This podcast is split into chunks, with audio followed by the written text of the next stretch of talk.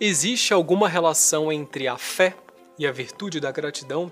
Uma virtude tão bela depende da prática da fé?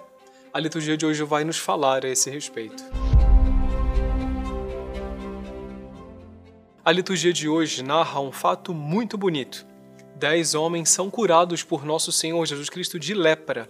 Entretanto, só um retorna para agradecer nosso Senhor Jesus Cristo se encontra com esse homem, ele vai atrás de nosso Senhor, e nosso Senhor pergunta: Não foram dez os curados? E os outros nove, onde estão?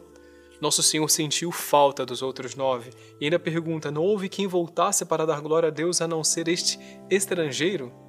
E nosso Senhor, se referindo a ele, diz: Levanta-te vai, tua fé te salvou. Esse homem soube ser grato em relação à pessoa de nosso Senhor Jesus Cristo. E nosso Senhor Jesus Cristo, aqui nesse trecho do Evangelho, sublinhou a fé desse homem.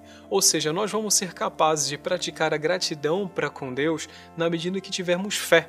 Essa fé, ela está muito relacionada com a gratidão e a gratidão muito relacionada com a fé. E quem tem fé sabe reconhecer os benefícios que recebe de Deus, assim como esse homem, assim como esse leproso que foi curado.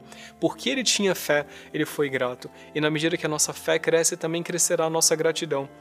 A teologia moral nos ensina que quando nós somos gratos, portanto, quando nós temos fé, nós sabemos reconhecer os benefícios que recebemos, nós sabemos agradecer e sabemos nos comprometer.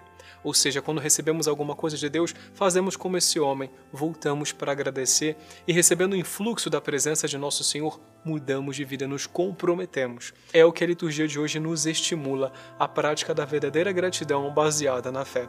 Peçamos a Nossa Senhora graças para praticarmos essa virtude em toda a nossa vida, muito especialmente em relação a Deus.